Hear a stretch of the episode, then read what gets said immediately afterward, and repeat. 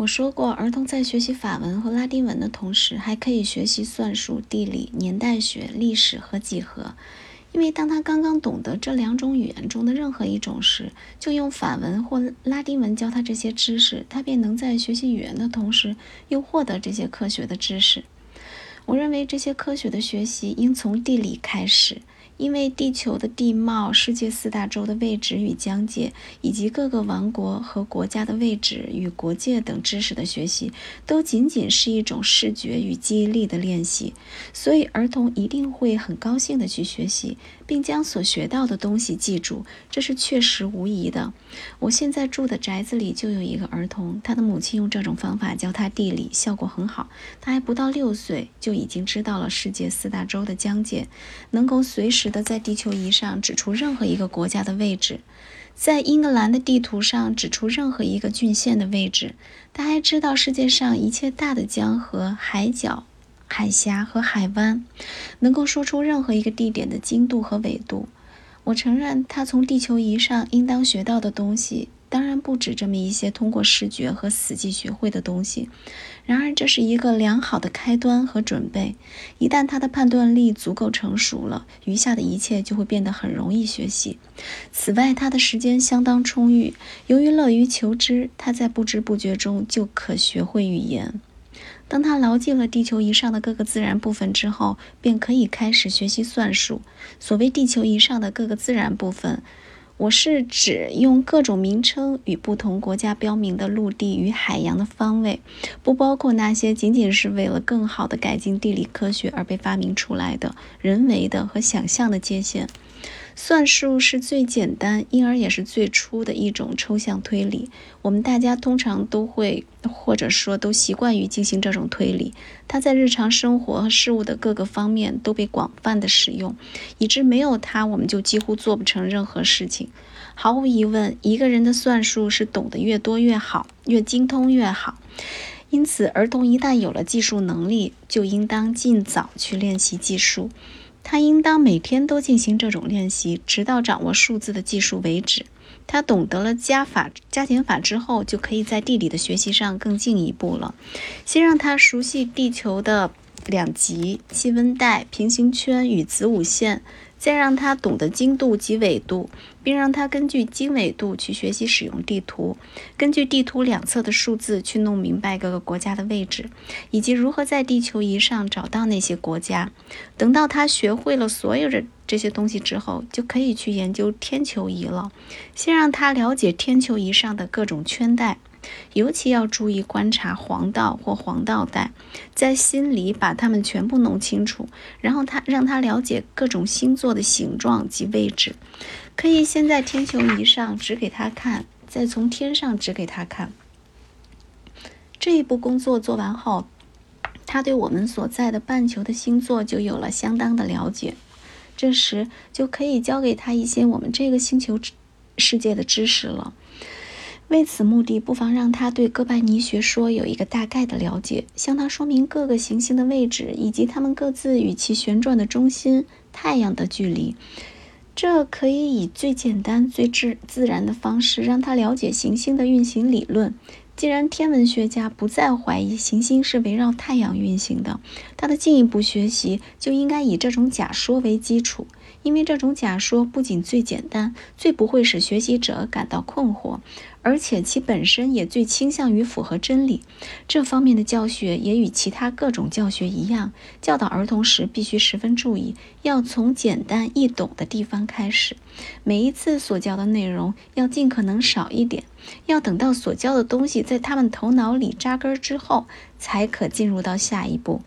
教那门科学里的新东西，一开始可以给他们一个简单的观念，等到他们能够正确而充分的理解之后，才可以在走向教学目的的过程中进一步教他们第二个简单的观念。这样缓和的、不知不觉的一步步向前走，儿童就可以既不困惑也不惊愕地开启他们的悟性，扩展他们的思想，乃至远远超过人们可以预期的程度。此外，任何一个人一旦自己学会了某种东西，如果要让他牢记不忘，要鼓励他继续前进，那么最好的办法则莫过于让他将这种知识再教给别人。当他按上述方法熟悉了地球仪和天体仪之后，就可以尝试学一点几何了。就此而言，我觉得欧几里得的前六卷就足够他学了。因为我有些怀疑，更多的几何学内容对于一个事业家来说是否必要或者有用。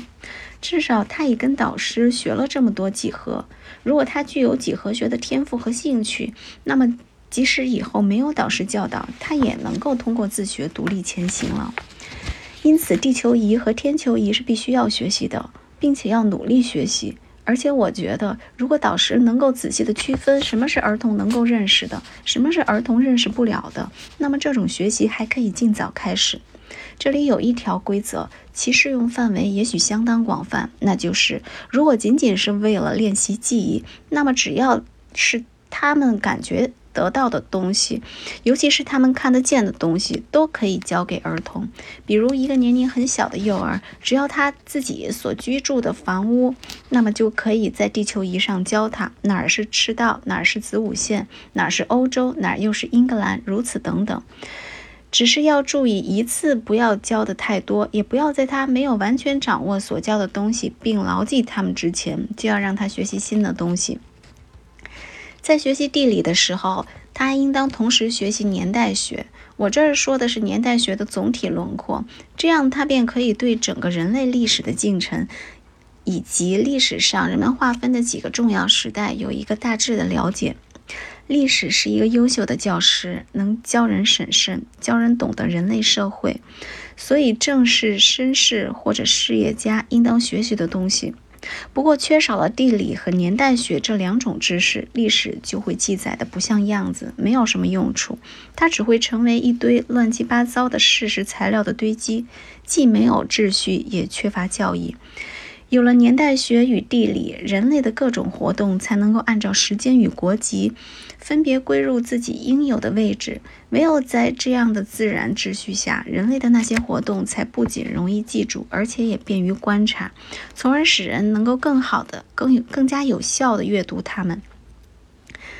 当我说年代学是他应当精通的一门科学时，我的意思并不是说他应当精通年代学中的各种琐碎的争议，这些争议是无穷无尽的。其中的大部分争议对于一个绅士来说也是无关紧要的，即使他们容易得出结论，也不值得去探究。因此，年代学家的所有的那些学术性争吵都应该完全避免。最能给人以教诲的莫过于历史，最能给人带来愉快的也莫过于历史，因为它能给人以教诲，所以成人应当研究它，因为它能给人带来愉快。所以我觉得它适合年轻人学习。年轻人一旦学过了年代学，了解了本地所经历的几个历史时期，又能按照儒略周期重新标明他们的年代，他就应该去学一点拉丁史了。学习用书的选择应当以文体平易为标准，因为无论他从哪本书读起，年代学都能使他的阅读免于混乱。此外，题材带来的乐趣也会吸引他去阅读，使他在不知不觉中就学会了拉丁文，而不至于像一般儿童那样，仅仅为了学拉丁文，便要去阅读罗马演说家和诗人的作品之类的自己力不所及的书籍，为此深受困苦。当他阅读掌握了比较容易的作品之后，再去阅读难度较大一点的作品，就不会感到非常困难了。这样，从最简明、最容易的历史作品读起，循序渐进，最后他就可以读那些最困难、最高超的拉丁文作品，比如西塞罗、维吉尔和赫拉斯等人的作品。儿童如果从一开始就在其力所能及的一切事情上多靠实践，而少靠规则去学习关于德行的知识，如果他养成一种习惯，爱好名誉而不爱满足私欲，那么我不知道，除了圣经上所说的之外，他是否还应该再读其他的道德论说？我也不知道，在他为了知道一些德行的原则和戒律，以便指导生活，而不像学生为了学习拉丁文，从而去阅读西塞罗的《论责任》之前，他是否应该学习任何一种理论学的体系？当他充分消化消化了西塞罗的《论责任》。加之又读了普芬道夫的《论人和公民的责任》之后，就可以让他再去读一读格劳秀斯的《战争与和平法》，或者去读另一本也许写的更为出色的书，即普芬道夫的《自然法和族类法》。从这些书中，他可以学到人的自然权利、社会的起源与基础，以此以及由此产生的各种责任。这种关于民法与历史的一般研究。一个绅士不仅应当接触，而且应当终其一生孜孜不倦地仔细加以研究。一个有德行、有教养的年轻人，如果精通民法通则，又通晓拉丁文，并写得一手好字，那么他就一定能够脱颖而出，有把握谋得职业，并到处受到重视了。要是认为一个英国绅绅士可以不懂得本国的法律，那是令人奇怪的。一个绅士无论身居何位，都必须懂得法律。据我所知，无论是当一个地方治治安法官，还是当一个国务大臣，不懂法律都不能胜任的。我的意思并不是说绅士必须懂得法律花招或法律辩论技巧，因为绅士的职责是要寻求是非的真实尺度。而不在于掌握一些窍门，知道怎样去避免做一件事，并确保自己能做另一件事。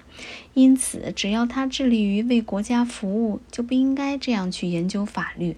为了这个目的，我以为一个绅士如果不打算以法律为职业，那么他研究法律的正确办法是读一些论述